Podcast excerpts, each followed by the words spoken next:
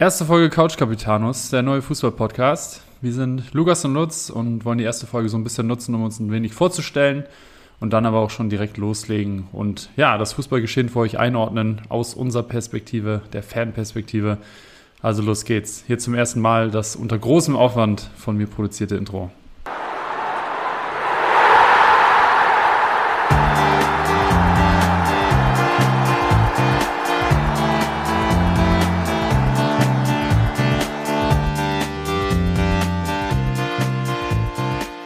So, dann sage ich erstmal Moin. Moin Lukas, schön, dass du da bist. Hier bei mir heute unsere erste Aufnahme bei mir im Wohnzimmer.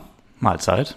Mahlzeit, ja, das ist das richtige Stichwort. Haben uns gerade erstmal noch was zu essen reingefahren, damit wir auch gut gestärkt sind für die erste Folge. Ähm, ja, die wollen wir so ein bisschen nutzen, um uns einfach mal vorzustellen, was haben wir eigentlich vor, was wollen wir tun und wer sind wir auch so ein bisschen, wollen jetzt aber auch nicht zu sehr darauf eingehen, glaube ich, weil am Ende, ja, es ist gar nicht so wichtig, wer wir sind, glaube ich, sondern eher ähm, über das, was wir sprechen.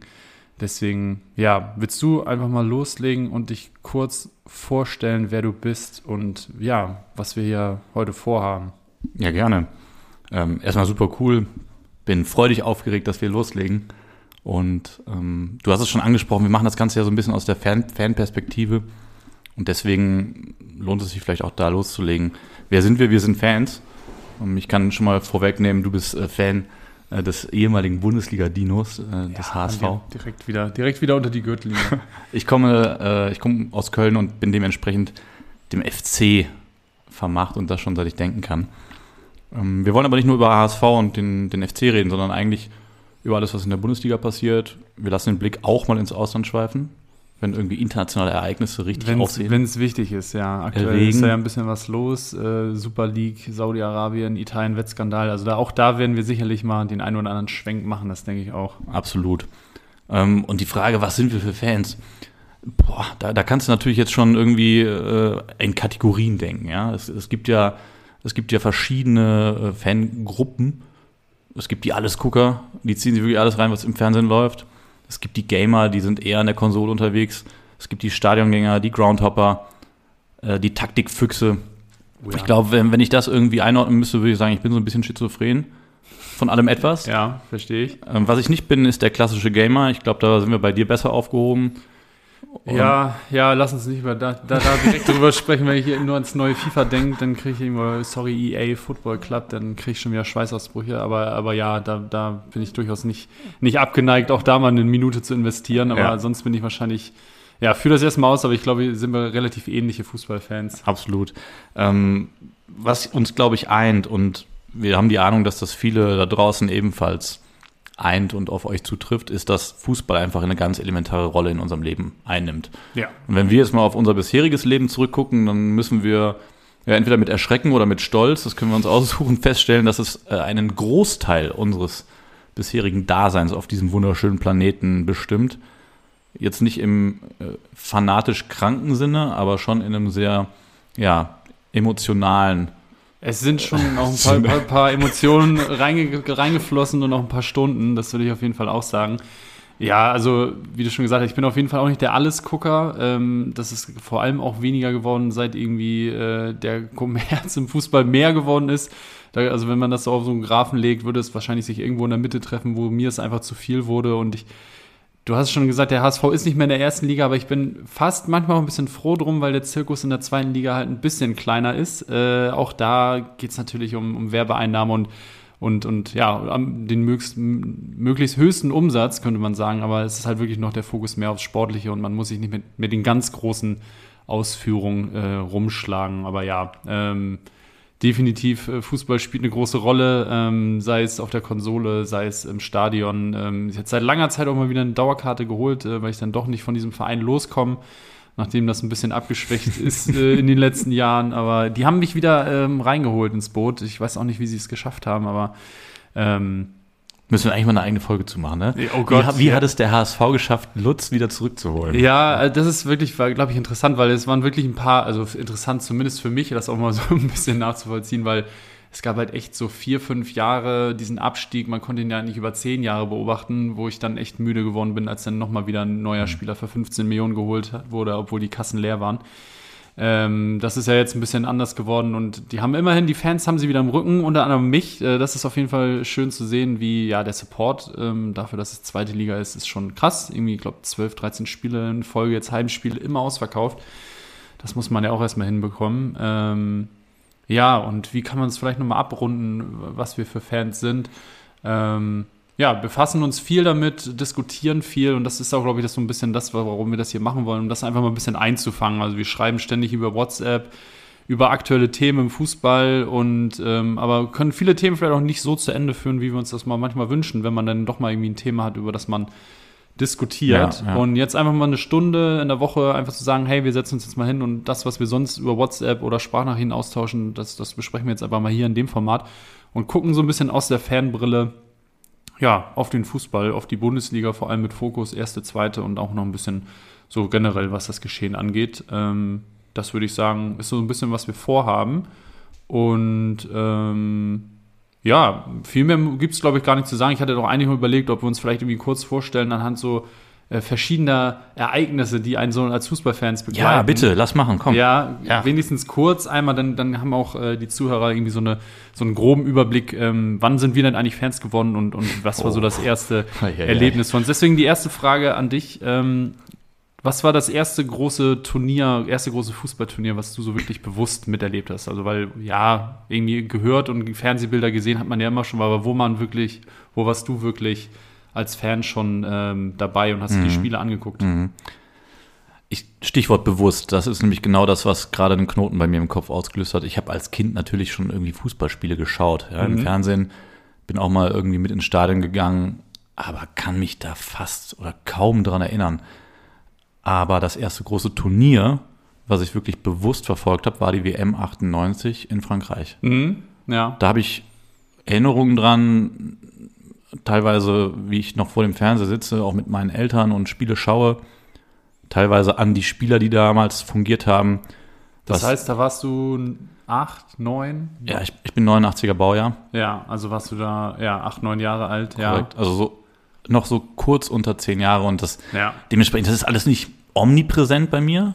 Das spielt auch in meinem heutigen Fußballalltag keine Riesenrolle, aber das war das erste Turnier, was ich aktiv ja, also verfolgt habe. Die, die Viertelfinalniederlage gegen Kroatien ist bei mir auf jeden ja. Fall noch sehr präsent. Ja. Äh, das tat weh. Ich glaube, wer war die rote Karte? War das Werns? Irgendjemand auf jeden Fall einen katastrophalen Fehler gemacht nach einem sehr schlechten Rückpass aus dem Mittelfeld und nachher ihn umgesetzt. Notbremse rot. Und dann war dieser Traum, also das kann ich auch direkt gut einhaken, weil ich bin nämlich, mein erstes großes Turnier war 96. 96, okay. Da sind wir natürlich direkt Europameister geworden. 94 noch gar nichts mitbekommen, das war auch ein sehr unrühmliches Turnier für Deutschland.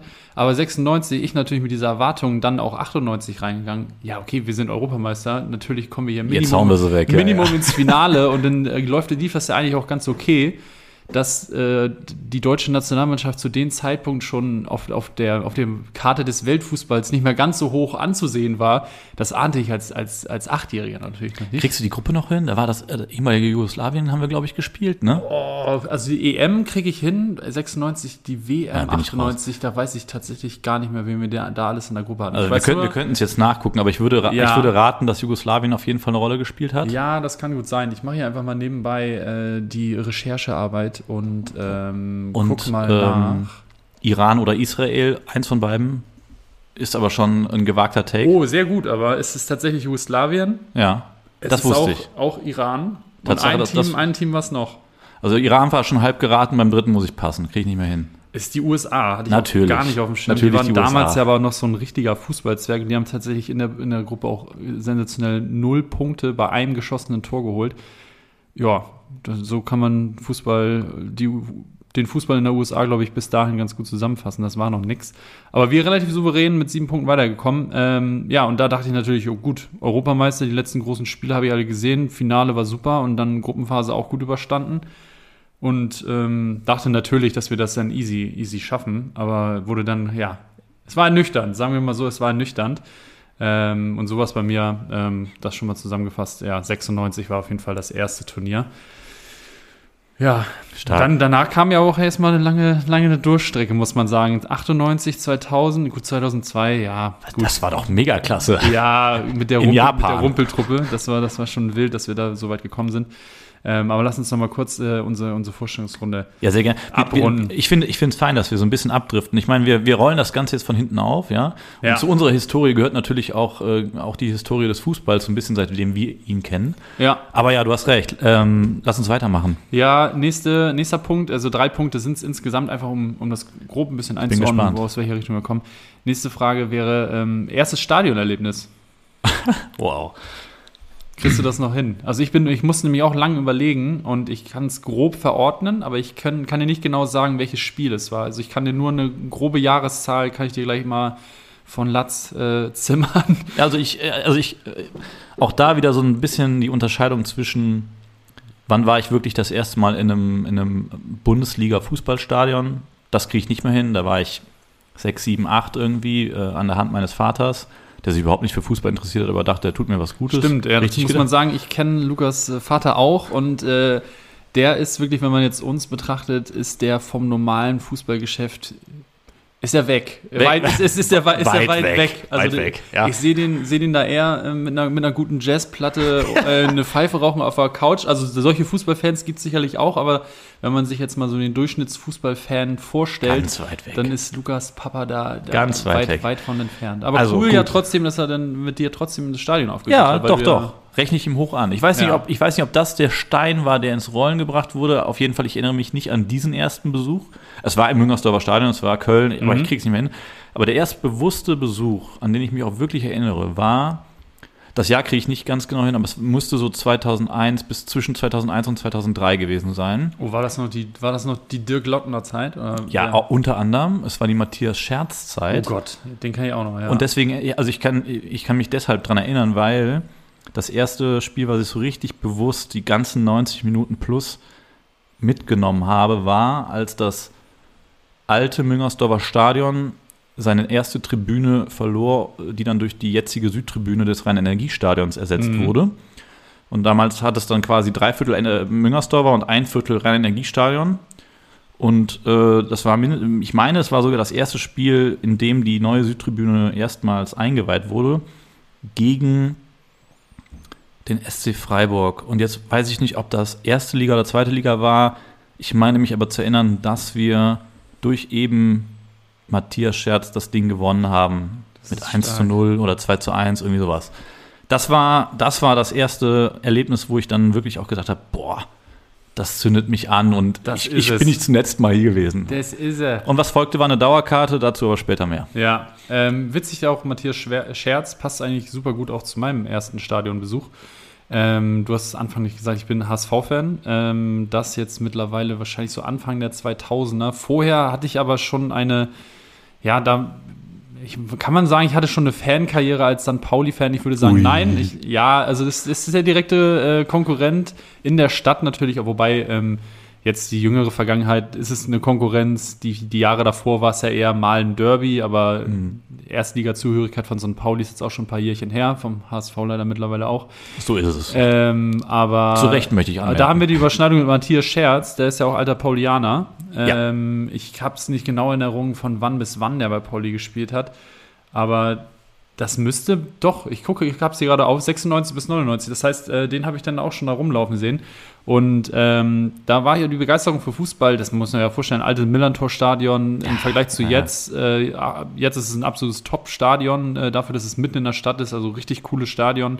Das kann man auch als HSV-Fan ohne Probleme zugeben. Es ist ja auch Teil dieser Stadt äh, und es Ja. macht auch Spaß, ähm, gerade wenn dann irgendwie jetzt gerade wieder Dom ist und man irgendwie das alles, die Lichter sieht und dann ist da Freitagabend auch noch ein Flutlichtspiel. Das, das macht schon was her. Ähm, aber da war es wirklich noch nicht so, dass ich dieses Fan-Sein hatte. Also ich bin super gerne ins Stadion gegangen, habe da auch tolle Spiele gesehen, Weltpokalsieger, Besieger etc. Ähm, und irgendwann kam dann aber dieser, dieser eine Stadionbesuch im neuen Volksparkstadion auswärts sozusagen. Ich als Pauli, Mhm. Paulianer mit meinen Eltern, aber im Volksparkstadion. Das war natürlich im Vergleich zum alten Millanton eine, eine ganz andere Hausnummer. Viel größer, viel moderner und das war wirklich so eine Wucht. Äh, das hat mich richtig umgehauen und Mhm. ab dem Zeitpunkt war eigentlich für mich klar, okay, ähm, das, das gibt es ja auch noch. Also, weil Fußball ist ja schon im, am Millantor, das war schon sehr rustikal und ist jetzt nicht, dass ich ein verwöhnter äh, Edelfan bin und dann meine Weißweinschorle auf der Tribüne trinken muss, aber es hat doch schon was hergemacht, dass das Stadion einen relativ guten Eindruck gemacht hat im Volkspark, weil das ist ja auch das, was man irgendwie dann aus dem Fernsehen kennt, wenn man Dortmund im Fernsehen sieht, Bayern. Und ja, und ich meine, wie alt warst du da? Ja, also wie gesagt, mit erster Stadionbesuch war wahrscheinlich so 95, 96 und dann halt drei, vier Jahre, bis ich dann das erste Mal im Volkspark war. Also da war ich dann zehn. So, und ja. einem Zehnjährigen, ja. Äh, bringen ihn von einem kleineren Stadion in ein größeres Stadion. Das ist ja. natürlich total imposant. Keine Frage, dass sich ja. das auch irgendwo umhauen kann. Ja. Definitiv. Und ähm, ab dem Zeitpunkt war dann für mich eigentlich klar, okay, das ist jetzt mein Verein, den ich supporte. Ähm, und dann gab es auch relativ kurz danach auch eine Dauerkarte. Äh, ich glaube von 2-2 ja, 2002 an. Ähm, und so bin ich so ein bisschen zum Fußball und vor allem zum Fansein gekommen, weil Fußball habe ich vorher schon geguckt, aber das war dann wirklich so dieser, dieser Moment, wo ich wusste, okay, jetzt, jetzt, jetzt habe ich auch einen Club, ähm, den, wo ich wirklich äh, hinterstehe und den ich supporten möchte.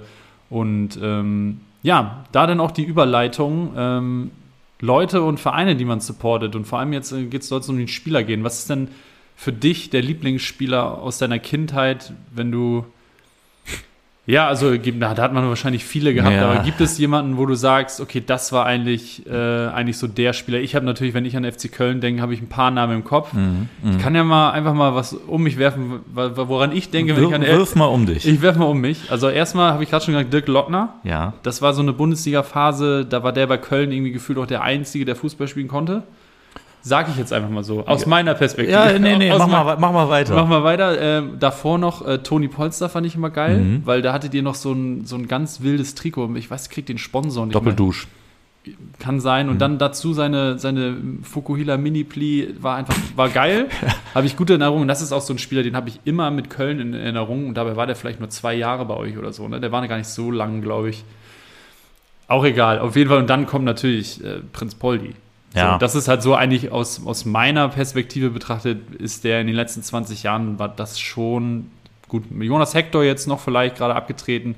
Ähm, so eure, eure wichtigsten Spieler, würde ich sagen. Also wenn ich an Köln denke, definitiv Poldi. Ja, Du, komm, du wirst nicht äh, um Poldi herumkommen, ganz klar. Ich finde die Frage nach einem Lieblingsspieler für mich persönlich super schwer zu beantworten. Ich bin, äh, oder ich tue mich da einfach schwer, diesen Personenkult und da ist, das dieser eine, dieser eine Spieler, der alles ausmacht. Zum einen ist das, macht es das schwierig für mich zu beantworten und zum anderen finde ich, ist das auch total abhängig von einer bestimmten Zeit oder einer bestimmten Ära. Ja? Also ich, ich könnte dir auch jetzt sagen, ich finde Jude Bellingham einen überragenden Fußballer und ich habe richtig Spaß, ihm zuzugucken, mhm. weil der die letzten drei Jahre und wahrscheinlich die nächsten zehn Jahre einfach das Fußball Geschäft oder den Fußball als Sport prägen wird durch seine Fähigkeiten.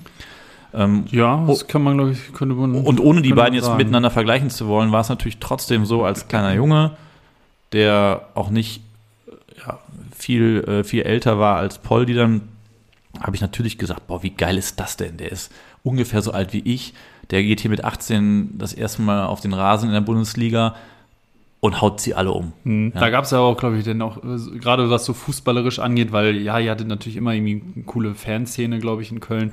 Aber da kam halt auf einmal auch so ein Spieler, der, wo man, wo glaube ich alle sich einig waren, absolute okay, Identifikationsfigur. einmal das und der hat fußballerisch eigentlich auch hier nichts verloren, aber der liebt den Verein so sehr, dass er erstmal hier bleibt. Absolut. Ja, solche ich mein, Spieler braucht man dann ja. ja. auch. So, also wenn ich mir einen aussuchen müsste und dann auch mit Köln-Bezug, dann ist es Poldi äh, in der, ja, in der Kindheit und im Jugendalter und Hector ist mit Sicherheit dann niemand, der einfach so die letzten zehn Jahre total geprägt ja. hat und mir einfach Spaß gemacht hatte als Mensch und als Fußballer. Nationalspieler genau. aus Köln. Das haben, so wir, viele, beide, das so haben wir beide gemeinsam. Ja, ähm, so das, das schon, da kann man auch stolz drauf sein als, als Kölner. Ja, wenn ich mir welche aussuchen müsste, wären es wahrscheinlich so die beiden. Ja, kann ich. Wie ist es denn bei dir? Ja, ähm, ich, ich musste auch drüber nachdenken, aber eigentlich, wenn ich an den HSV denke, also weil ja, man hat natürlich, wie du schon gesagt hast, irgendwie man findet Spieler immer gut, so ein Bellingham, so gucke ich mir gern an und früher waren es dann Spieler wie Ronaldinho, Zidane, natürlich sind das so die, die Spieler, die meine Jugend auch geprägt haben, so Ende der 90er, Anfang der 2000er, wo es halt so wirklich losging, dass ich mich sehr intensiv mit Fußball auseinandergesetzt habe.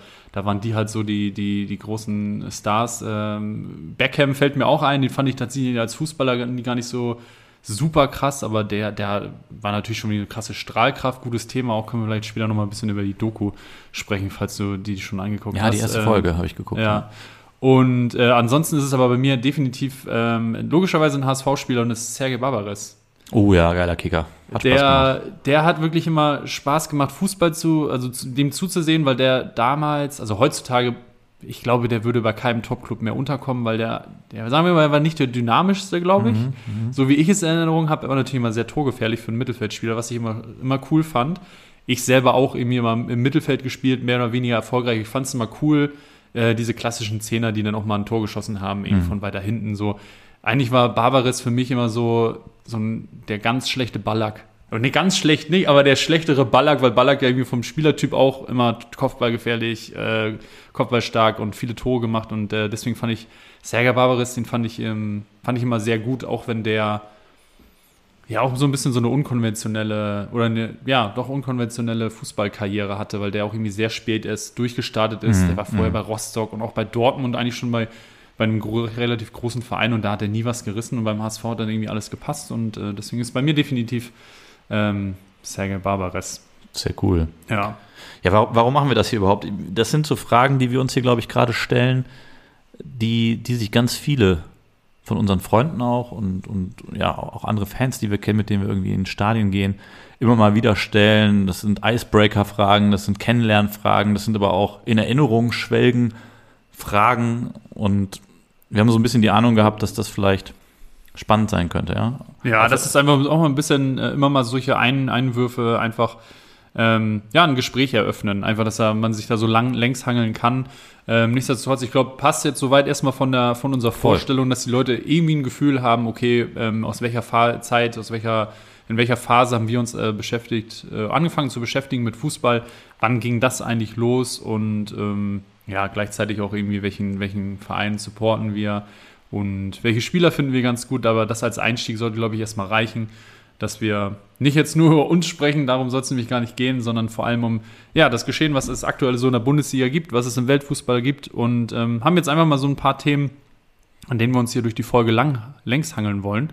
Und erstes Thema, ähm, was ich aufgeschrieben habe, was ich spannend finde, was ja eigentlich jetzt schon eigentlich seit Saisonstart ein spannendes Thema zu verfolgen ist, ist definitiv Leverkusen. Für dich als Kölner jetzt, ja. Machen wir, wir machen wir. Machen, machen wir trotzdem. Wir mit. Guckst du natürlich irgendwie so mit einem kritischen Auge drauf und man kann man ja auch äh, generell zum Konstrukt Leverkusen, kann man schon kritisch beugen.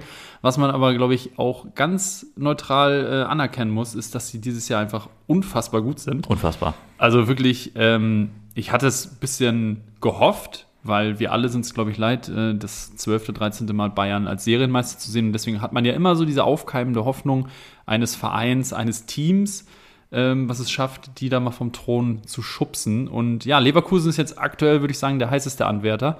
Und ähm, ja, krass, was sie dieses Jahr abliefern, auch mit Xabi Alonso, Wahnsinnstyp. Ja, also was, was ich super spannend finde, ist, wir haben jetzt den neunten Spieltag gesehen in der Bundesliga deine Aussage, dass die im Moment der heißeste Anwärter sind auf den Meistertitel, ne? um, um mal den Gedanken kurz laut auszusprechen, das finde ich schon äh, Wahnsinn. Vor allen Dingen, wenn man berücksichtigt, dass zu Beginn der Saison, also sagen wir mal so die ersten zwei, drei Spieltage, die ersten ja auch Experten, die wir übrigens nicht sind. Ja, wir sind wirklich Fans. Ja, wir sind weder Journalisten noch Experten. Wir haben auch nicht sonderlich viel Ahnung von Taktik. Also noch aus dem Profifußball. Wir, wir, ja. wir unterhalten uns gerne über das, was wir am meisten lieben und das ist eben der Fußball. Leidenschaft ist Leidenschaft, so, das, genau. was, uns, was uns ein.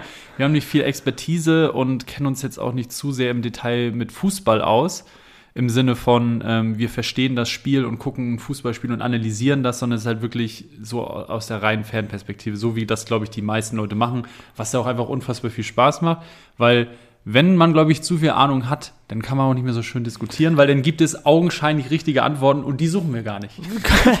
Vielleicht ist das so.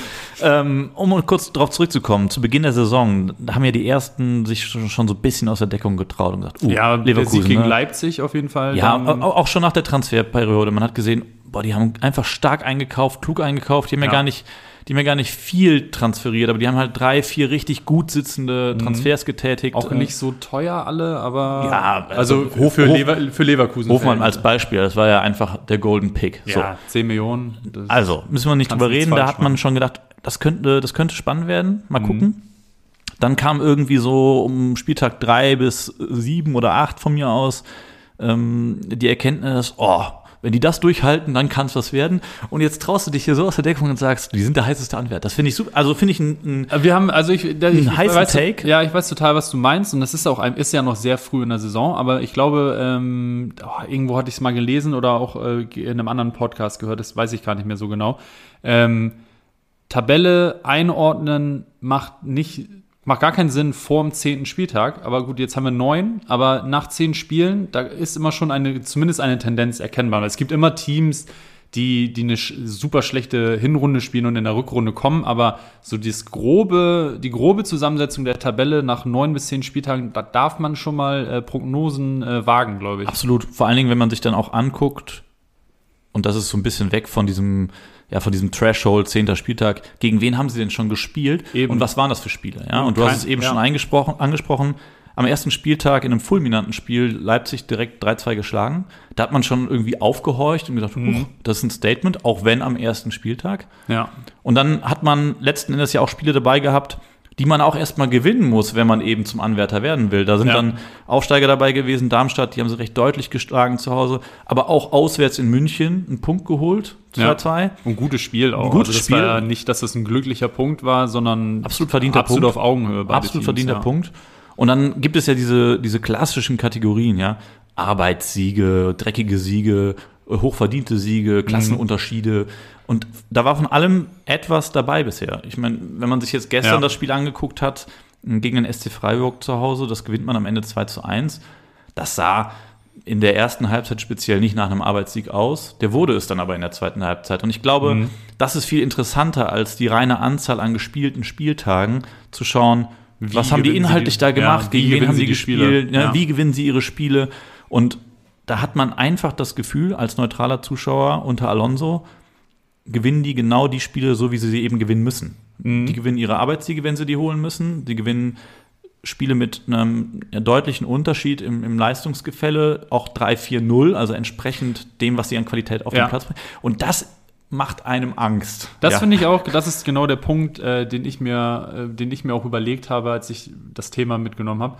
Ähm, das gab, da gab es wirklich Spiele und äh, ich, wir können es ja jetzt sagen, unser Podcast-Kollege Tommy Schmidt, der ist ja Gladbacher und hat es in seinem Podcast auch angesprochen. Der meinte, das Spiel gegen Leverkusen, der, er, hat wirklich 0-3 ja, 0-3 mhm. und er hat es wirklich selten gesehen, dass ein Team so chancenlos war. Und das, das wird, glaube ich, dieses Jahr noch einigen anderen Teams auch so gehen, die eher aus dem unteren Drittel der Tabelle kommen.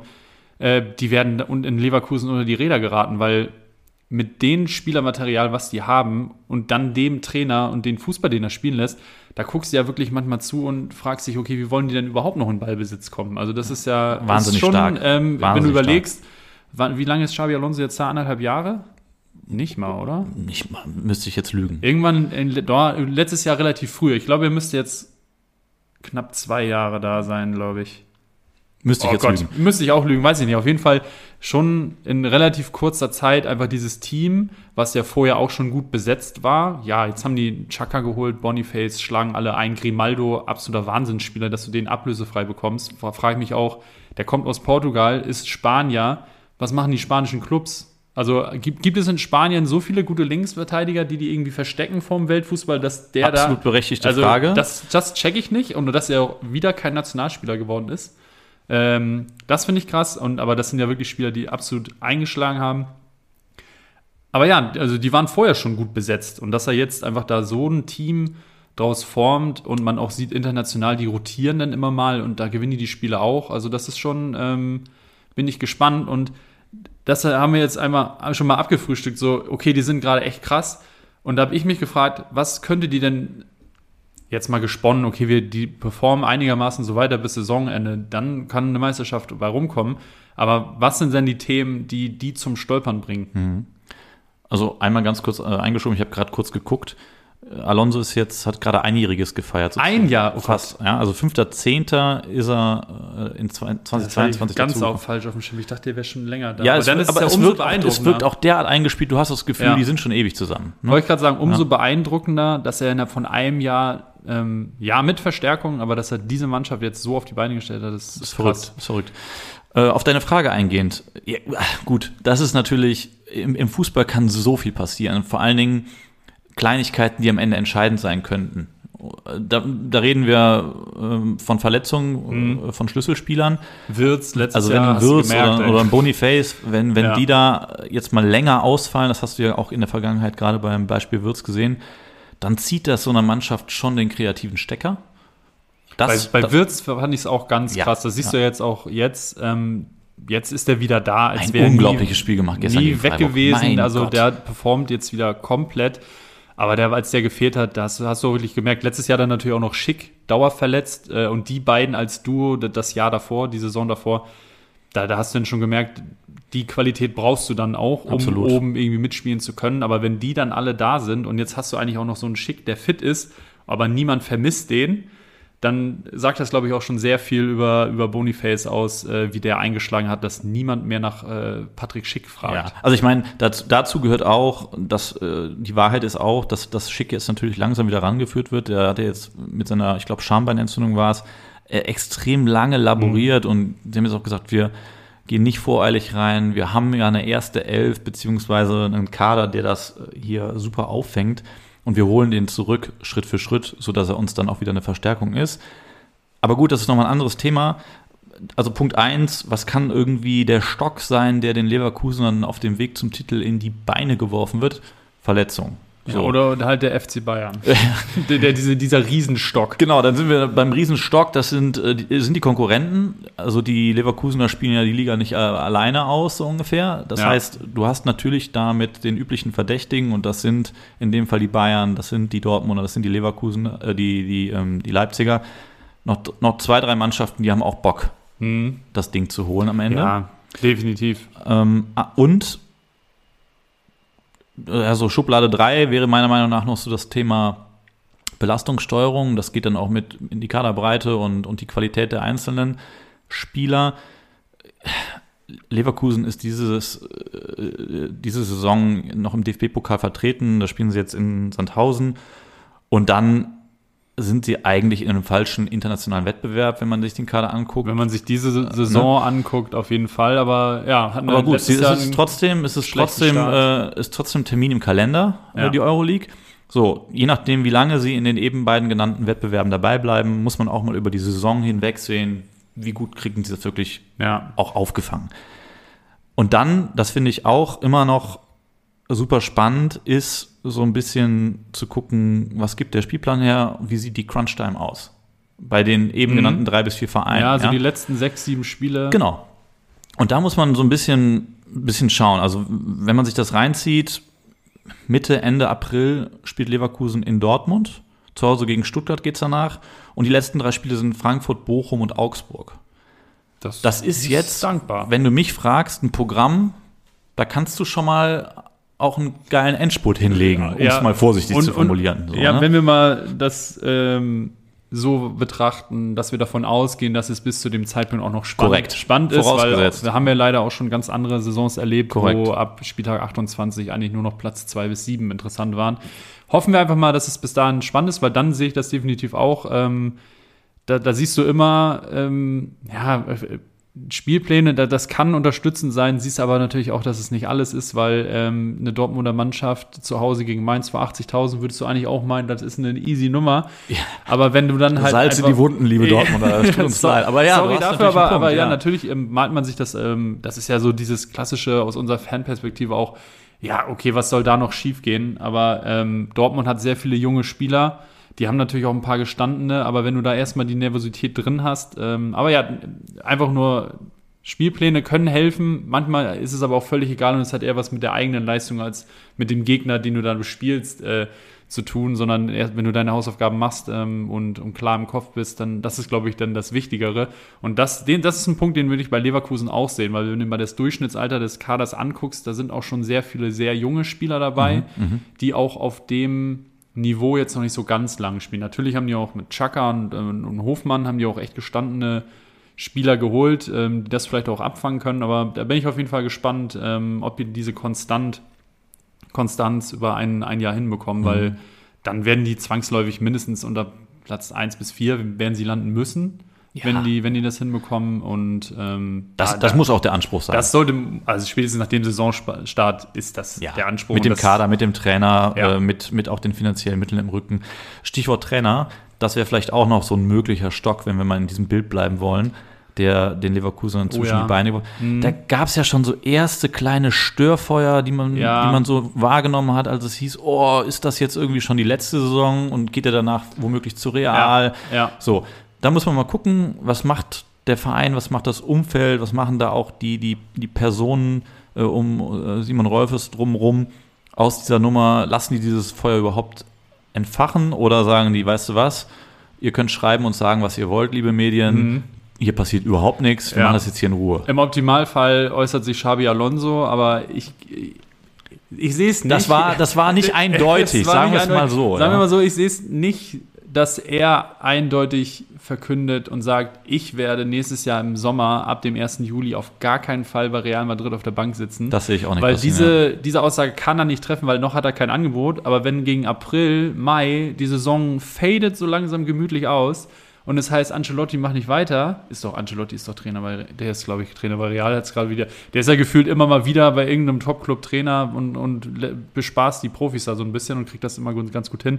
Wenn es dann heißt, okay, wir suchen eigentlich jetzt einen neuen, vielleicht aus den eigenen Reihen, dann wird der Name Xabi Alonso bei dem Erfolg, den er jetzt innerhalb von einem Jahr bei Leverkusen hat, der wird fallen. Und wenn das Angebot kommt, sehe ich nicht, dass er sich gegen Real und für Leverkusen entscheidet. Mhm. Aber ja, das ist schon viel Zukunftsmusik. Ähm, ist auf jeden Fall spannend zu beobachten. Ich versuche jetzt eben immer so smooth ein bisschen so äh, überzuleiten ins nächste Thema, weil ja, ich kann auch verstehen, dass du als Kölner jetzt nicht nur über Leverkusen sprechen würdest, aber spannendes Team auf jeden Fall. Ähm, bin ich sehr gespannt, wie wir da im, im Mai, April, April, Mai vielleicht drüber sprechen und wie sie sich geschlagen haben.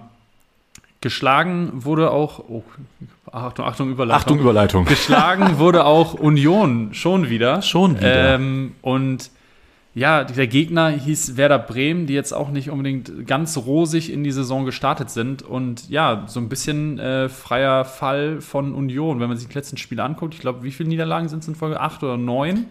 Das musst du natürlich, also das musst du natürlich betrachten, ob wir jetzt wettbewerbsübergreifend. Ich würde sagen, wettbewerbsübergreifend, auch wenn natürlich die, die Bretter, die in der Champions League zu bohren waren, relativ dick sind mit Real und ähm, Neapel. Aber ja, gut, Braga zu Hause nach 2-0 Führung, das kannst du mal was holen. Aber auch da wieder unter die Räder geraten. Dann war es Nummer 10. Dann sind es zehn Niederlagen in Folge. Ähm, ja, und müssen wir natürlich über Union sprechen und wie kriegen die das wieder rumgerissen? Nächster Gegner undankbar. Der VfB äh, undankbar, ja, ganz, ja, ganz genau. VfB, VfB undankbar. VfB Stuttgart natürlich ähm, nicht, der schlecht, der, nicht der einfachste Gegner zum aktuellen Zeitpunkt, auch wenn die ein bisschen haben federn lassen. Girassi verletzt, jetzt auch mal verloren zu Hause gegen Hoffenheim. Das kann mal passieren. Ähm, sicherlich spannend dann auch für Stuttgart zu schauen, wie man es dann direkt nach so einer Niederlage ein paar Tage später wieder auf, aufs Feld bekommt. Aber ja, und wenn man sich die nächsten Gegner generell von Union anguckt, also Stuttgart, dann spielst du zu Hause gegen Frankfurt, die aktuell einen richtig guten Ball spielen, dann bist du schon wieder in Neapel, dann bist du in Leverkusen und dann sind das schon wieder vier Spiele, wo ich sage, wenn du da am Ende nicht einen Sieg holst, dann wundert man sich auch nicht drüber und dann wird es langsam dunkel. Also ja, ja, ja, also es ist, ich, ich muss sagen, einer der Takes in dieser Saison bis hierhin, bis zum neunten Spieltag, den ich nie im Leben gemacht hätte vorher. Ja?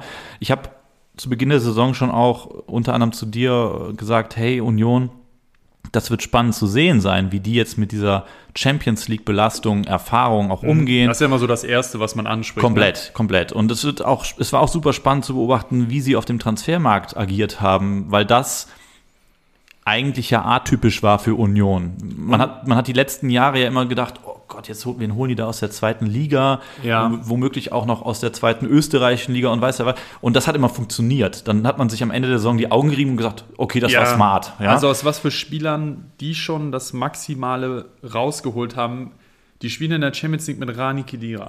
Die, die spielen der, in der Champions der, der aber einfach auch einen wirklich super soliden Ball spielt ja, und ein ganz wichtiger Faktor ist ja, für Union. Total. Ne? Also das, das ist gar nicht mal, dass ich das ab, ab, abschätzig sage gegenüber dem Spieler, sondern zu dem Zeitpunkt, an dem sie ihn geholt haben, hätte man niemals gedacht, dass Rani Kedira in seinem Leben nochmal Champions League spielt. Nein, es sind genau Und dass nicht. er da genau solche Transfer, ein Haberer von Frankfurt, äh, Frank, Freiburg, Freiburg geholt.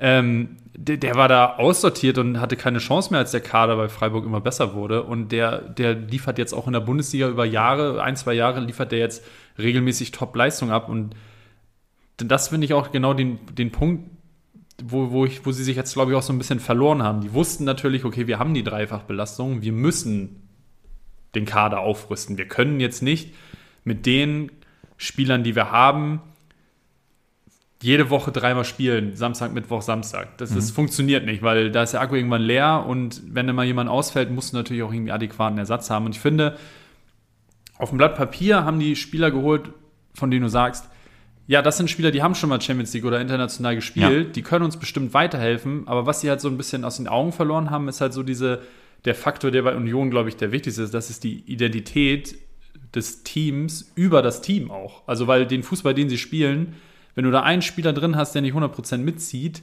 dann wird es ja schon schwierig. Also die, die kommen ja wirklich nur über die Teamleistung und so, dass dann auch mal ein Behrens oder ein Becker komplett überperformen kann und auf einmal Tore schießen bis zum geht nicht mehr.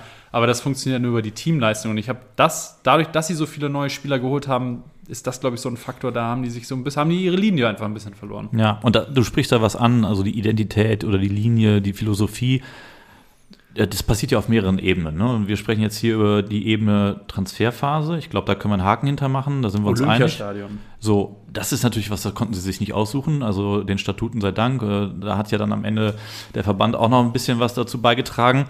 Aber äh, auch der Spielstil, ja, der natürlich abhängig ist von den Spielern, die du auch einkaufst und aufstellst, hat sich aber entsprechend verändert. Und auch so ein bisschen von außen betrachtet. Wir sind ja nun auch keine Insider, vor allen Dingen keine yeah, Union-Insider. Also ich gucke mir jetzt Union-Spiele selten über 90 Minuten an. So, also ich, ich, ich schaue schon das eine oder andere und vor allen Dingen die internationalen Spiele.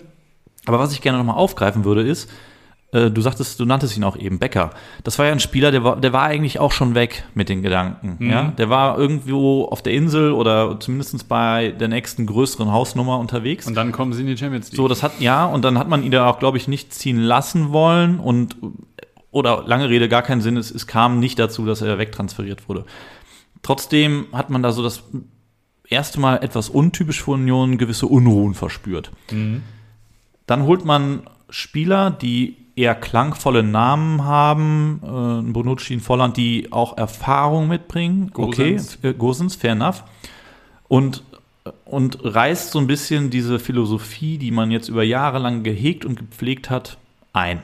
Okay. Mhm. Also, so um kurz oh, oh, oh, ja, ja, das sind halt Spieler, von denen erwartest du dann auch was. Also die Erwartungshaltung, wenn du einen Bonucci holst, ist eine andere, als wenn du einen Doki Doki holst, ich weiß gar nicht, wie man Doki, glaube ich. Ja. Den holst du und den richtige Fußball-Insider, die hatten den bestimmt auf dem Schirm, dass es irgendwie ein guter kopfballstarker Innenverteidiger ist, aber von dem haben ja sehr viele Leute, glaube ich, im Bundesliga-Umfeld vielleicht noch nicht so viel gehört. Und der schlägt dann ein, weil aber vielleicht auch nicht so viel von ihm erwartet wird. Aber wenn du natürlich einen Bonucci holst und der dann im ersten Spiel hat er, glaube ich, direkt einen Elfmeter verschuldet, das ist dann halt was anderes. Natürlich, natürlich. Um vielleicht noch einmal ganz kurz die Klammer zu machen, worauf ich hinaus wollte, ist, du erkennst jetzt in der Phase, in der es nicht läuft, diese angedeuteten Unruhen vor der, von vor der Saison und äh, aus den ersten Wochen, die erkennst du jetzt für Union, und das betone ich nochmal, eher untypisch, mehr und mehr. Wenn du dir jetzt angeguckt hast, auch, auch zu Hause gegen Neapel, die haben ihre eigene Medizin geschluckt. Ja? 0 zu 1 verlierst du, nachdem die Italiener, ich weiß es nicht, zwei, dreimal aufs Tor schießen du eigentlich gut im Spiel bist, aktiv bist, Chancen hast und nicht nutzt. Ja. Das ist ja eigentlich genau das, das Unionsspiel gewesen jetzt äh, viele Jahre hintereinander. Mhm. Ähm, wen, wenig überperformt einfach. Ja, aber auch also wenig Tore schießen, aber auch wenig ja. um zu gewinnen, ergo wenig kassieren. Und im Moment sie kassieren zu viele Tore, sie schießen zu wenig. Es ist wie verhext, es ist wie verdreht. Und jetzt merkst du so langsam, dass dieses von dir angesprochene Teamgefüge oder Konstrukt, das kriegt ganz, ganz leichte Risse. Als neutraler Zuschauer, mhm. du, du nimmst das ja wahr, ne? Ja, Fofana, Fofana gibt dann dem Trainer nicht die Hand. Ein ja. Becker, den, den ich eigentlich immer sehr gerne ähm, zuschaue, ist sehr viel am Lamentieren und am Meckern mit seinen eigenen Spielern. Spiel den Ball in den Fuß, spiel ihn tief zur Grundlinie, mach dies, mach jenes, das merkt mhm. man. Und das Ah, ich weiß nicht. Das, das, ich will das nicht zu hoch hängen. Nee, wollte ich Ah, nämlich ah. gerade sagen, das sind genau die Themen, auf die achtet man, wenn es nicht läuft. Korrekt. Wenn, so- wenn er lamentiert und die über 2-0 führen, dann ist so, ja, er ist halt weiterhin ehrgeizig und will die dritte Bude Klar. machen. So. Das, aber das, das poten, also potenziert sich ja auch gegenseitig, dass, äh, dass solche Dinger, solche Dinge dann natürlich einfach schwerer wiegen, wenn es mal nicht läuft. Ja, Also das ist so, das Aber ist so. Wo, du, wo ich noch einhaken wollte, was du gerade gesagt hast, ähm, dass die ja immer schon sehr effektiv gespielt haben und jetzt, das funktioniert dann irgendwann halt nicht mehr ganz so gut. Und ich glaube, jetzt kommt einfach viel mehr das durch, wo Union von dem Fußball, den sie über die letzten drei Jahre gespielt haben, eigentlich stehen müsste. Nicht so extrem mit zehn Niederlagen in Folge, aber ich glaube, die haben einfach über die letzten Jahre einfach so am Limit überperformt. Da, das kannst du gar nicht bestätigen. Da hättest du wahrscheinlich auch vom Spielermaterial noch viel bessere Spieler holen können. Irgendwann ist dieses, diese Phase, wo alles funktioniert, das, das gibt es ja aber auch bei absoluten Top-Clubs. Hast du immer mal so, so wellenartig Ausschläger drin, dass es mal nicht so gut läuft. Und ich glaube, in so einer Phase sind sie jetzt gerade. Und das Allerwichtigste ist jetzt, glaube ich, für Union, wie sie damit umgehen und ob der Trainer jetzt intern eigentlich schon wackelt oder ob sie sagen, seid ihr eigentlich bescheuert? Wir haben vor vier Jahren noch zweite Liga gespielt und jetzt sind wir in der Champions League. Hier wird erstmal gar nichts dran gerüttelt, weil durch die Champions League-Saison haben die natürlich jetzt auch finanziell sich gut besser aufstellen können. Selbst wenn die runtergehen sollten, steht der Verein so viel besser da als vor fünf Jahren, dass man das ja trotzdem als Gesamtwerk erstmal betrachten muss mit dem Trainer, mit dem Umfeld. Und das hoffe ich eigentlich nur. Ähm, das ist natürlich auch so ein bisschen Wunschdenken, dass die da jetzt nicht nervös werden. Was sie, glaube ich, schon so ein bisschen geworden sind, wenn man sich die Transfers anguckt, um da nochmal ähm, drauf zurückzukommen. Ich glaube, die sind ein bisschen nervös geworden, weil sie auch gemerkt haben, okay, wir müssen jetzt irgendwas machen, weil so kann es eigentlich nicht funktionieren. Ähm, deswegen, ja, finde ich spannend, ähm, ob die das äh, Ruder rumreißen. Wir hatten anfänglich äh, schon kurz drüber gesprochen. Spielplan ist nicht unbedingt einfach. Ähm, Ist natürlich, ja, Phrasenschwein, kein Spiel in der Bundesliga ist einfach, ja. nee, natürlich nicht, aber zu Hause gegen Augsburg spiele ich dann doch lieber als in Leverkusen und in München. Boah, spannender Take, jetzt wo Augsburg plötzlich seit, äh, seit dem Trainerwechsel Ja, okay. unglaublich garstig geworden Okay, ist und Spiele ja. dreht, aber das, äh, ja, na gut. Vielleicht ja genau die falschen Gegner, genau, du weißt, was ich meine, dass Ja. es da sicherlich dankbarere Gegner gibt. Ähm, aber ähm, ja, bin ich gespannt. Wir beobachten es. Wir beobachten Wir werden es. wieder drüber sprechen. Was ich äh, allerdings noch mal ganz kurz challengen wollen würde, oder äh, eine Frage an dich. Ab wann ist es kein Zufall mehr, was du da tust? Weil Ja, die, natürlich. Die, die, die Unioner, die haben in ihrer ersten Saison um und bei 40 Punkte geholt. In der nächsten Saison um und bei 50, ja. dann fast 60. Also das, das kann ja kein, das kann ja nicht irgendwie am Limit nur overperformed sein. Die Nein. müssen ja irgendwas richtig gemacht Natürlich haben. ne? haben die eine gewisse Qualität und ein, ähm, eine gewisse Effizienz ist ja auch ein, eine Form der Qualität. Aber trotzdem, wenn du manchmal helfen Statistiken ja irgendwie auch, um gewisse Dinge zu untermauern oder vielleicht auch abzuschwächen. Und ich finde, die Leistung von Union sollte man auf jeden Fall positiv bewerten und auch nicht, nicht abschwächen, nur weil sie eben wenig Chancen herausgespielt haben. Wenn du so über zwei, drei Jahre deine Punkte holst, dann ist das deine Qualität. Ja.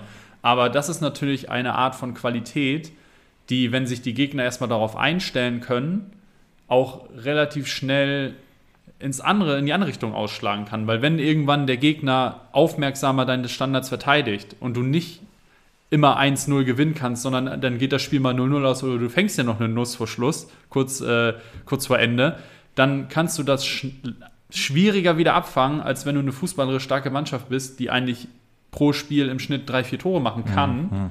So, d- d- also das sind so die, die, die Gedanken, die ich bei, bei, bei dem Konstrukt Union habe. Wenn die halt einfach so mordseffizient sind, ja, irgendwann ha- hast du halt mal eine Phase drin, da geht nicht jeder Schuss Pfosten rein, sondern da geht halt Pfosten und wieder ins Spielfeld und du machst, die- machst die Bude nicht. Und dann wird es für dich sehr schwer, diese Spiele zu gewinnen. So. Ähm, deswegen, ja, ich, also ich bin wirklich gespannt, ob sie es Ruder rumreißen oder ob das, das vielleicht äh, ein Team ist, was sehr schnell dann irgendwie doch sagt, okay, wir, wir kommen gar nicht mehr in die Spur, wir müssen was machen. Und das ist ja leider der erste Hebel, ist der Trainer. Ähm, ich würde es mir nicht wünschen, weil Urs Fischer macht das da super, seit Jahren, Ja. das muss man sagen. Und er, er hätte es, er, Konstanz immer Ja. besser als Schnellschüsse. Siehst Und du er- jetzt bei Bochum. er, hätte, er hätte es verdient gehabt, dass man ihm jetzt auch einfach den Rücken stärkt. Er hat aus diesem Verein mit diesem Verein oder als Teil dieses Vereins so unglaublich viel beigetragen zu dem, was sie da heute sind. Ja, aber du hast, das sind halt diese, diese viel besprochenen Mechanismen im Fußball. Irgendwann ja. greifen die, da kannst du noch so, noch so sehr Fußballromantiker sein, das passiert irgendwann, das wissen wir. Aber äh, aus der romantischen Sicht gesehen wünschen wir ihm, dass, dass sie ihm den Rücken stärken und dass sie die Kurve kriegen.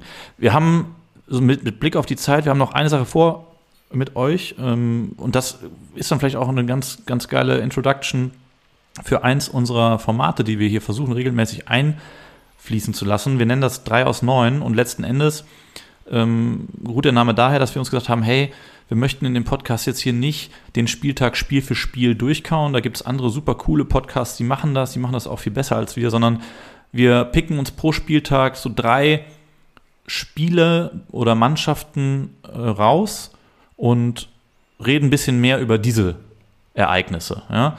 Und das, das kann von einem Einzelspieler über eine Mannschaft, über eine Begegnung alles sein, aber wir versuchen das so ein bisschen äh, zu konzentrieren. Und jetzt haben wir äh, zwei von drei eben schon geschafft. Wir haben noch, wir haben noch ein Spiel beziehungsweise ein Team, über das wir reden wollen, in, in Bezug auf den Spieltag, aber auch auf die bisherige Saison. Ne? Mhm. Und ich glaube, das sind die Bayern, oder? Ja, ähm, eigentlich muss man ja fast gar nicht über sie reden, weil ähm, es geht ja alles irgendwie wieder seinen Gang. Ja, sind jetzt noch nicht Tabellenführer, aber eigentlich ähm, auch so ein Spiel wie gegen Darmstadt. Es ist fast schon gruselig, wie gut natürlich Harry Kane vorne in diesen Sturm reinpasst. Also das ist ja jetzt auch, oh, ja, überrascht es einen natürlich nicht. Am Ende hat man immer noch so diese, diese Geräusche gehört, ja, aber die geben 100 Millionen aus, der wird 30 und was ist, wenn der jetzt nicht funktioniert? Ja, es ist Harry Kane, es ist Top 5 Stürmer der Welt, dass der bei Bayern nicht funktioniert, die Wahrscheinlichkeit ist, jetzt kann man sagen, ist halt einfach relativ gering gewesen ja. und jetzt bestätigt sich das, der Typ ist halt einfach eine Monstermaschine. Der ballert dir das Ding auch aus 56 Metern rein, da hat er gar keine Schmerzen mit, der dreht sich um, hebt den Kopf und dann der, alles andere macht der rechte Fuß. Ähm, ja, gruselig, äh, finde ich's, ähm, zu sehen, wie gut die dann teilweise sind. Und ja, Darmstadt, zwei rote Karten, Bayern hat es nur zu einer geschafft. Ähm, war natürlich im Vorteil und ab, ab einem 4-0 in München, dann gerät es auch unter die Räder. Ähm, ich als HSV-Fan, ich habe da meine Erfahrung gemacht. Ob es nun 7-1, 8-0, 9-2, war alles, alles mal dabei in den letzten Jahren. Das ist dann auch sauschwer und ähm, ja, Sane und Kane, also das ist also die beiden, also, das, das, die, also die, diese beiden, ne, Sané und Kane, die musst du hervorheben nicht nur der Leistung wegen, sondern auch, und äh, da bin ich ja bald vom Hocker gefallen, wenn du Kickbase aufmachst. Das sind die, die beiden Spieler, also jeder für sich hat über 500 Punkte geholt ja, am Spiel. Das ist, doch, das ist doch Wettbewerbsverzerrung. Ja, das, das ist ein Cheat. Ja. Also das finde ich wirklich Wahnsinn. Was ich aber genauso wahnsinnig finde, ist, ich weiß gar nicht, ich habe mir das Spiel angeguckt und was man ganz, ganz leicht übersieht, wenn man das Endergebnis 8 zu 0 betrachtet, ist, dass es bis zur Halbzeit 0 zu 0 stand. Ja. Das ja. musst du mal sacken lassen. Ja? 45 da sind, Minuten, 8 Tore. Da sind einfach acht Nüsse gefallen in 45 Minuten, nachdem aber in der ersten Halbzeit drei rote Karten mhm. gezeigt wurden. Also Wild, es war wildes Spiel ein, ein, viel wilderes Spiel, als das Ergebnis vermuten lässt. Ja. Oder vielleicht auch genau deswegen so wild. Aber es war, es war Wahnsinn und das, was Kane da einfach wieder ja, mit seinen drei Toren, der sucht sich das ja auch aus. Der macht das erste, dann macht er mittendrin nochmal eins und dann macht er noch das letzte und schließt das um Ding. das Ganze nochmal, damit er den Ball am Macht das Licht aus und schließt, schließt, ab, genau. Ja. Unglaublich, dieser Aber war es das erste Tor, auch diese Reingabe, ich weiß nicht, ob es von Masraui oder vielleicht sogar auch schon Sané war, also der Flugkopfball, so im Fünfer, das, ja. ist, das ist halt so, ja. Genau das. Es ist, es das sind genau die Tore, da, da, sagst du, ja, da kann doch aber jeder stehen, da kann auch Bobby Glatzel vom HSV stehen das kannst du kannst immer sagen, aber nee, äh, das ist halt genau dieses Stellungsspiel, äh, was der hat, was es so einfach aussehen lässt. Und genau das ist halt dieses fehlende Puzzleteil. Chubomoting letztes Jahr, letzte Saison, brauchen wir nicht drüber reden, der hat das auch richtig, richtig gut gemacht und ist ja auch ein sehr erfahrener Spieler, der das über einen gewissen Zeitraum abdecken kann. Aber wenn Harry Kane verletzungsfrei bleibt und der war über seine Karriere nie, nie länger verletzt, nie wirklich verletzt, dann wird das der nächste Lewandowski und dann haben wir die nächsten vier, fünf Jahre, haben wir am Ende 150 bis 200 Tore von Harry Kane auf dem Konto. Ja, also ich, ich bin gespannt, worauf das Ganze hinausläuft. Es war genauso, wie du sagst. Masraui äh, flankt das Ding rein und Ja. Kane setzt sich da, wie ich finde, auch super schwer zu verteidigen. In der äh, kannst du keinen Vorwurf Kannst machen. nicht, nee. Äh, Außer mit dem Foul halt, aber ja, aber der, dritte rote Karte muss der auch nicht liegt, sein. der liegt ja wirklich in der Luft und köpft das Ding da aus vier, fünf Metern rein. Auch, Ja. äh, auch schon, also das ist einfach unglaublich stark. Und trotzdem, und das finde ich als neutraler Fußballfan dann wiederum, wenn ich jetzt nur die Bundesliga als solches betrachte, extrem beruhigend, sind die Bayern noch nicht auf und davon. Ganz im Gegenteil. Die gucken, mal erster, ne? Nee, genau. hinter Die gucken, die gucken, die sind im Moment in der, in der Rolle des Verfolgers, was jetzt in den letzten Jahren temporär auf diese Saisons gesehen immer schon mal wieder vorgekommen ist. Am Ende waren sie dann doch wieder die, die lachenden Dritten sozusagen. Aber es ist trotzdem beruhigend zu wissen, dass sie nicht jetzt schon irgendwelche sechs, sieben, acht Punkte weg sind. Denn Mhm.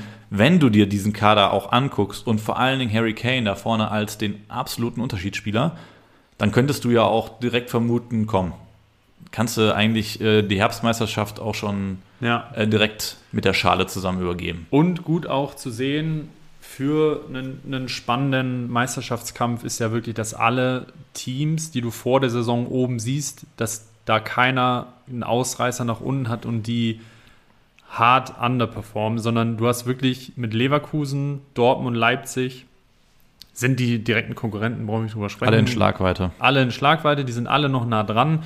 Und das ist halt cool, weil normalerweise hast du irgendwie, letztes Jahr war es, glaube ich, Leipzig, die in der Hinrunde sehr weit abgeschlagen waren. Die haben dann ja, oder war es letztes Jahr, dass sie dann noch den Trainer gewechselt haben, nochmal. Ja, müsste letztes Jahr gewesen sein. Vielleicht war es auch vor zwei Jahren. Aber du hast eigentlich immer einen von den Verfolgern, der es nicht abrufen kann. Letztes Jahr war es Anfang der Saison, war es auch Leverkusen, die erstmal in die Spur kommen mussten. Und dieses Jahr sind eigentlich alle Top-Clubs auch ganz gut gestartet und in Schlagdistanz. Das heißt, wenn Bayern mal verliert, dann bist du nicht auf ein Team angewiesen, was dann die Punkte holt, sondern du hast zwei, drei Clubs, die dann vielleicht nochmal an den Bayern wieder vorbeiziehen können. Stuttgart turnt da jetzt noch oben rum. Ich mache jetzt einfach mal einen richtigen Hot-Take und sage, die werden am Ende des Jahres nicht unter den Top 5 landen. ähm, super Hot Take. Super Hot Take. Ähm, Girassi kann halt nicht jedes Spiel drei Tore machen, vor allem wenn er verletzt ist. Das wird schwierig. Oder wenn er im Winter wechselt. Ja, auch wenn es krass ist, irgendwie, dann kommt später Undaf und dann holt er einen Elfer raus und macht eine Vorlage und ein Tor. Also Stuttgart ist irgendwie schon, ähm, ja, ich, es, es tut mir immer noch weh, das zu sehen, wie gut die eigentlich sind, weil der Kader wurde mit einem Spieler, Stiller ist, glaube ich, der einzige Spieler, der in der Startelf steht, der letztes Jahr noch nicht da war. Und ansonsten haben die Leute verloren wie Sosa, Mafropanos, Endo. Die haben einfach ihren Capitano abgegeben. Capiendo, ja genau. und, das, und der und trotzdem performen die so. Und dann sagt mir noch mal jemand, dass, dass Relegation fair ist. Leute, es war nie fair. Ja, ja, Von ja. Anfang an, es war noch nie fair. ah, Wunden, die aufgerissen werden. wirklich, das tut weh. Also ich freue mich, ich freue mich total für Stuttgart, weil ähm, hat Uli Hoeneß vor 20 Jahren schon gesagt, die direkten logischen Konkurrenten des FC Bayern, das ist nicht Dortmund, das ist nicht Leverkusen, das sind Stuttgart und der HSV wegen des Umfelds, wegen der Fans, wegen der Vereinsstruktur. Und Stuttgart wirklich echt die letzten Jahre immer viele Ups und Downs, aber der Verein, der gehört schon Minimum ins etablierte Mittelfeld ähm, der Bundesliga und es ist schön zu sehen, dass sie jetzt mal wieder so einen Aufschwung haben. Das Stadion ist jetzt langsam wieder fertig. Da, da kann jetzt auch vielleicht mal so eine kleine Wucht sich irgendwie entwickeln, dass die das irgendwie jetzt wieder hinbekommen, ein bisschen besser zu wirtschaften, wollte ich gerade sagen, haben sie eigentlich immer ganz gut hinbekommen. Spieler günstiger Oh. eingekauft und verkauft. ah, der Verein ist aber schon, also Äh, finanziell auf heiß- äh, ist ja. er auf wackeligen Füßen Steht auf aufgestellt. wackeligen Füßen, aber es geht, glaube ich, grundsätzlich aus meinem Gefühl, und das ist wirklich nur ein Gefühl, weil ich mich sonst mit Stuttgart nicht so intensiv auseinandersetze, aber die Ergebnisse zeigen es ja, ähm, dass eigentlich der Kader letztes Jahr war der ja einfach schon gut und die haben es einfach nicht auf den Platz bekommen, weil die Spieler sind ja die gleichen. Also wir haben ja zehn Spieler in der Startelf, äh, mit Ausnahme von Stiller, die letztes Jahr auch schon da waren und dass sie das können, das haben die in der Rückrunde auch schon gezeigt. Da haben die schon die Punkte geholt, sonst wären die mit, mit sechs, sieben Punkten Abstand wahrscheinlich direkt abgestiegen. Aber da hat der, der Sebastian Hoeneß ähm, irgendwelche Schrauben hat er an, richtig angesetzt und mal ein bisschen festgezurrt, dass das alles wieder stabiler aussieht. Weil 27 Tore in neun Spielen und äh, bei elf Gegentoren, das sieht schon sehr stabil aus in den ersten, ersten neun Spieltagen. Absolut. Ich, ich merke schon, wir müssen mal eine Stuttgart-Folge machen. Du hast Bock, äh, über Stuttgart zu reden. Ja, unbedingt. Um, um, um vielleicht nochmal kurz auf die Bayern zurückzukommen. Äh, eine Geschichte des Spiels war ja auch die rote Karte für Kimmich, Ja, der damit jetzt fehlen wird gegen Dortmund. Gegen Dortmund, ja. Das Was- war auch tatsächlich, fand ich auch ein bisschen frech die Frage, irgendwie gleich als erstes in der Pressekonferenz, glaube ich, an Tuchel, eine der ersten Fragen war direkt, ja, Kimmich, was ist mit Kimmich, genau. Was mit ja, Kimmich, ja, ja, so nach dem 8-0 zu Hause, nach eigentlich schlechten Start noch hinbekommen, aber das erste, ja, was ist eigentlich nächste Woche? Oh, ja, finde ich auch immer schwer, aber natürlich ist das spannender als äh, ein 8-0 gegen Darmstadt, das kann ich auch irgendwie nachvollziehen. Aber ja, der wird fehlen ähm, und könnte ein Faktor werden, weil Dortmund dieses Jahr schon effektiv, ne? Noch keiner verloren. Untypisch für Dortmund, kommen wir gleich noch mal zu. Aber die Frage, die sich natürlich stellt, äh, wenn Kimmich zuschaut, ist, wer füllt die Rolle aus? Und das ist tatsächlich bei dem Kader, so stark er ist und so, ja, so hoch äh, aufgestellt von der Qualität, wie er ist, trotzdem bemerkenswert, dass auf der Position jetzt nicht so furchtbar viel los ist, weil mhm. auch Verletzungspech Einzug gehalten hat. Höchstwahrscheinlich wird es Konrad Leimer machen, der jetzt auch äh, reingerutscht ist. Denke dann ich auch. Auf Und die kann Goretzka seine geliebte offensivere Position bekleiden. Die Wenn er das Comeback denn schon äh, Ach, stimmt, feiern darf. Ne? Aber also man geht im Moment davon aus, äh, an derselben Straße, dass er zurückkommt für ja. das Spiel. Ob er jetzt wirklich 90 Minuten im Tank hat, das muss man gucken. Aber zumindest ist ja noch eine Woche Zeit. Gegen genau, zumindest kann er eine Option werden. Wenn er fit ist, glaube ich schon, dass dann, dann werden die ihn reinwerfen. Und dann bin ich dann mal super gespannt, äh, was dieses Spiel äh, zu bieten hat. Denn Dortmund, über die können wir ganz kurz reden, ohne das jetzt irgendwie ausufern zu lassen, die spielen ja schon fast untypisch für Dortmunder Verhältnisse. Sehr effizient gar nicht mhm. unbedingt, wenn man jetzt mal das Spiel in Frankfurt gestern ausklammert, gar nicht unbedingt spektakulär, aber sie, ja. sie holen halt die Punkte, die sie brauchen, um in Schlagdistanz zu bleiben und haben, haben so, so einen gereiften, gereifteren, erwachseneren Eindruck hinterlassen in den letzten Wochen, was ich ja. Ich weiß noch gar nicht, wie ich das finden soll. Ja? Ich weiß es auch, das ist so, es ist wirklich untypisch, finde ich, ist das passende, passende Wort dafür. Sonst sah es immer sehr gut, phasenweise sehr gut aus, auch nicht immer. Und dann haben aber die Ergebnisse nicht gestimmt. Ja. Und wenn ich es jetzt noch hinbekomme, das irgendwie noch in einen Einklang zu bringen, dann könnte es wirklich äh, stark werden, weil wenn ich jetzt die Tabelle mir angucke und sehe, dass Dortmund ungeschlagen ist, dann kann man darüber diskutieren, dass sie auch unnötige Unentschieden gegen vermeintlich schwächere Teams geholt haben. Trotzdem muss man aber auch sagen, ungeschlagen noch neun Spielen sind jetzt nur drei Clubs. Das heißt, das ist schon mal eine gute Leistung. Und auch muss man sagen, ähm, dass da ja noch sehr viele Spieler im Kader sind, die bisher noch gar nicht abgeliefert haben, die aber letztes Jahr richtig gut funktioniert haben, wenn ich mir einen Aller überlege, der sehr viele Spiele jetzt sehr unglücklich ähm, gespielt hat und da gar nicht zusammenlief und man schon dachte, okay, was, was machen wir jetzt? Gut, jetzt haben sie Füllkrug äh, Last Minute noch geholt und das, das funktioniert auch ganz gut. Ein Spielertyp, den ich persönlich gerne mag, so einen, so einen wuchtigen Stürmer da vorne drin, der die Buden dann auch macht. Aber die haben ja durchaus noch Potenzial im Kader, dass es ähnlich ist wie bei Leverkusen, dass du dich dann eigentlich eher fragst, oh Gott, wen wollen die eigentlich alles aufstellen? Weil Adiyemi, Aller, ähm, dann Sabitzer spielt auch nicht jedes Spiel. Ähm, wenn da erstmal alle fit sind und sich die Abwehr stabilisiert. Ähm, da, das war ja immer so ein bisschen so ein Faktor, dass sie immer mal wieder einen Bock drin hatten. Aber wenn, wenn, das, wenn, wenn das so weiterläuft und die so weiter so effizient sind, plus ähm, die Spieler, die unterperformt haben, kommen in die Spur, dann, dann werden die da auch ein guter Konkurrent sein, glaube ich. Ja. Was ich, also ich bin super gespannt, ähm, wie es ausgehen wird. Was ich auch nochmal, um, dann machen wir da vielleicht auch einen, einen Haken dran, äh, zu den Bayern spannend finde, vor dem Spieltag jetzt, vor dem neunten Spieltag gegen Darmstadt, hat man ähm, etwa so viele Tore geschossen wie letzte Saison zum gleichen Zeitpunkt. Mhm. Und das war ja eigentlich äh, so der neuralgische Punkt ja, in der Mannschaft. Wir schießen nicht genug Tore, beziehungsweise uns fehlt dieser Mittelstürmer. Gut, jetzt verzerrt dieses 18-0 gegen Darmstadt natürlich eigentlich die komplette Gemengelage. Nichtsdestotrotz, äh, letzte Saison zum gleichen Zeitpunkt 25 Tore geschossen, jetzt 34. Die Dortmunder sind diese Saison offensiv besser, was geschossene Tore angeht, als im direkten Vergleich 9. Spieltag letzte Saison.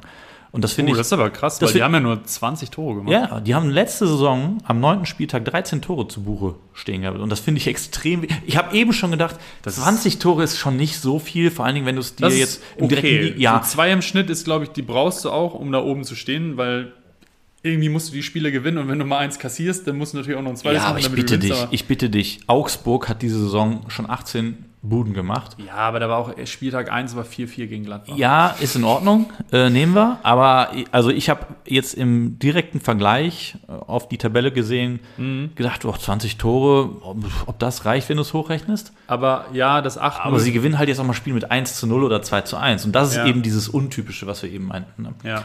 Ich Aber- bin gespannt. Was, was ist dein Take? Wer macht das? Ähm, wie geht das Spiel aus? Bayern, Dortmund, Oh, ja, ähm, ich. beziehungsweise Dortmund-Bayern, muss man ja äh, sagen. es ist ja in Dortmund. ne? Ähm, ich glaube trotzdem, dass gegen Sane und Carney, gegen Sané und Kane aktuell kein Kraut gewachsen ist. Jetzt kommt auch noch so ein ähm, Musiala wieder in die Spur. Mhm. Ähm, zur Not hast du auch noch einen Thomas Müller, der auch in Viertelstunde reinkommt. Dem fällt immer was ein. Irgendwas dem, fällt ihm ein. Dem fällt immer was ein. Zwei Assists und ein Tor irgendwie in, der, in 20 Minuten. Ich sehe Bayern leider wieder vorne. Ähm, vor allem wegen Sané und Kane. Mach mal einen Also, Ergebnistipp. Was, schreib mal was dran. Ergebnistipp. Boah, Dortmund hat mich jetzt die letzten Spiele, die machen immer ihre Tore, aber so richtig überzeugend fand ich es jetzt, also die sind hinten einfach, sind, die- sind die mir zu wackelig. Also Frankfurt, die sind jetzt in die Spur gekommen, aber ist jetzt auch nicht bekannt dafür, dass sie jedes Spiel zaubern und äh, fünf Buden machen und auch die machen gegen Dortmund drei. Also ich sage, das wird ein 1 zu 3, also 3-1 Bayern.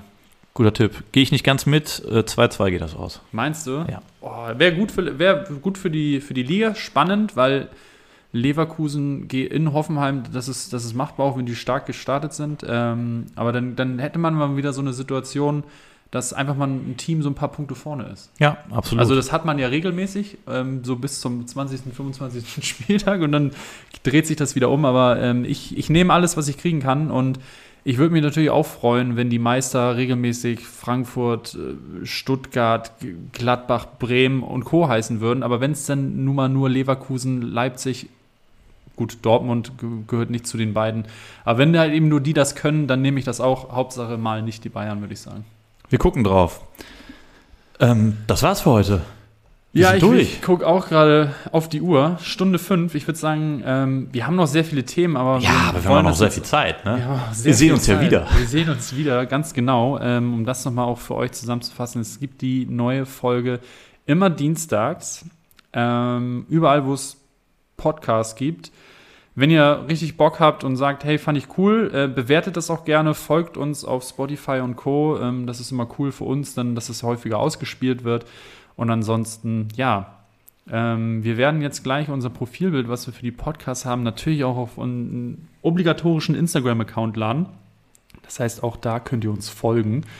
Und ja, ich habe schon angekündigt, wir haben viele Themen. Ähm, es passiert immer viel in der Welt des Fußballs. Und da werden wir nächste Woche anknüpfen. Also auch ein paar Mal Themen, die vielleicht nicht so ganz tagesaktuell sind. Heute haben wir uns viel über so die aktuelle Form der Bundesligisten unterhalten, einfach mal um so ein bisschen reinzukommen und ja, das aktuelle Geschehen auch einordnen zu können. Wenn jetzt nächste Woche die Bayern dann irgendwie 8-0 gegen Dortmund gewonnen haben, dann Wird kann man nicht das passieren. mit einem müden, müden, mit einem müden Lächeln kurz kommentieren und dann kann man sich vielleicht auch mal um, um andere Themen, äh, anderen Themen widmen und da mal ein bisschen reingehen. Also ich brauche ja nur auf unsere Liste gucken. Wettskandal Italien. Ah, das- was ist da schon Wir haben, genug, los? wir haben genug Futter, Freunde. Wir haben wirklich genug Futter. Ähm, und deswegen ähm, machen wir dann nächste Woche weiter. Ich bin gespannt, was passiert mit den Bayern und Dortmund. Das ist auf jeden Fall wahrscheinlich das Spiel des Spieltags. ja, Wer 18.30 Samstag auf jeden Fall. Ja, das, das macht schon Spaß. Fast so genauso viel Spaß wie Darmstadt gegen Bochum am Freitag. ne? Ich werde mir natürlich äh, Zweiteres reinfahren und nicht das Topspiel gucken. Ja, da da, da ist der echte Fußball, wird da noch gespielt, ja? Ja, das, da, da ist das Fußballerherz erstmal befriedigt. Na gut, also, äh, erste Folge Couch Capitanos zum Kasten. Ähm, ich hatte auf jeden Fall Spaß. Wir hatten tatsächlich so ein bisschen Bedenken, Gott, wie füllen wir eine Stunde? Und jetzt habe ich das Gefühl, wir könnten auch Wir- noch wir können eine zwei. Stunde, eine Stunde Aber das, weiter. das, Aber wir lassen es erstmal kurz und knackig. Ähm, knappe Stunde finde ich immer persönlich auch gut bei anderen Podcasts. Wenn wir uns da einpendeln, dann, ähm, dann finde ich das gut. klasse, hat Spaß gemacht. Lutz, Dann- Junge, bis nächste Woche. Ja, ihr kriegt jetzt hier gleich nochmal unser Outro und Intro. Es ist quasi der gleiche Sound. Kriegt ihr auf die Ohren geballert, damit ihr nochmal eingestimmt wird, werdet. Und ja, dann hören wir uns nächste Woche.